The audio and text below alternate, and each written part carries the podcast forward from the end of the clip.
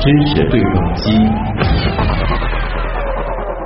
说了一个大劫案，嗯接下来呢，再来说一个很小的东西啊，它是一种猴子。嗯世界上最小的猴子名叫侏儒绒猴，嗯却成为了一场外交风波的主角。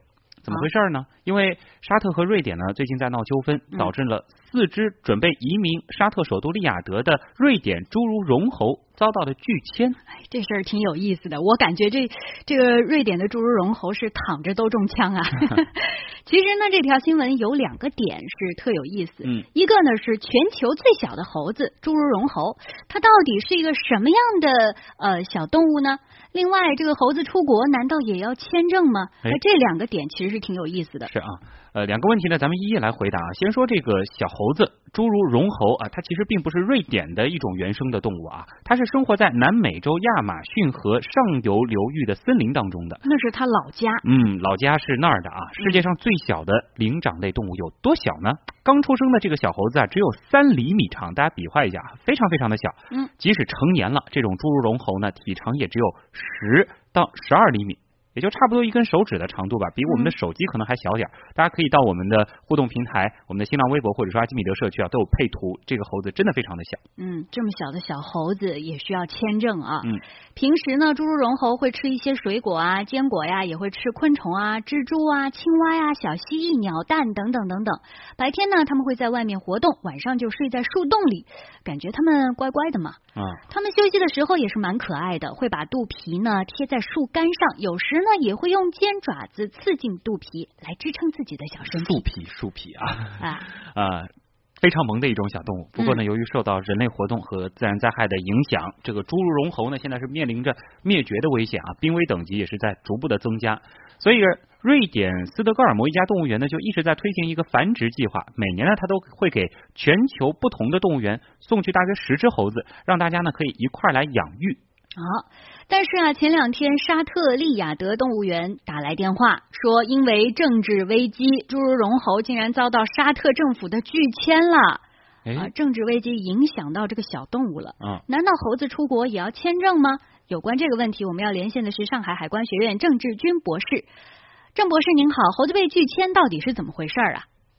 但是这个拒签应该是加引号的，因为我我们一般的认为这个签证的话，它只是适用于这个外国的一些公民，对吧？有商务签证、旅游签证，它是不适用于这个动物的。嗯那么这里面的这个签证应该是从检验检疫角度看的一种进境许可证，嗯因为一个国家它为了防止动物传染病这寄生虫病的这个路径，也为了保护它本国的畜牧业生产和本国国民的身体健康，它对入境的动物都普遍建立了检验检疫的这个制度。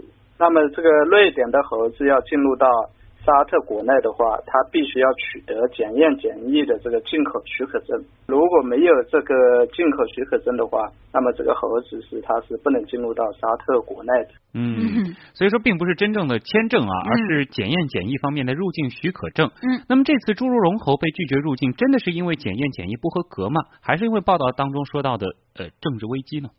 呃，我们认为这个直接的原因应该是他没有取得这个检验检疫的许可证，但是深层次的原因肯定是两国的这个政治危机对两国的这个正常的一些交往所造成的这个影响。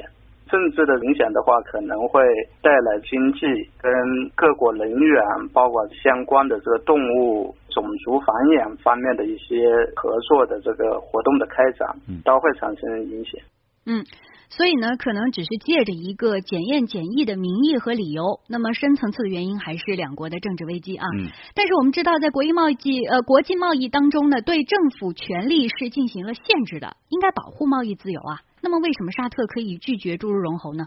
呃，对，为了防止这个各个国家利用它本国的这个检验检疫制度对这个国际贸易造成一些影响，成为一种新的贸易壁垒，那么我们 WTO 对检验检疫制度它是做了这个限制，做了规定的。它主要是说一个国家的检验检疫制度，它不能对条件相同的国家构成这个不正当的歧视。那么我们这个事件当中的沙特的这个行为，它是不是构成这种不正当的歧视呢？那么我们这个要考察这个 WTO 它的适用对象是什么？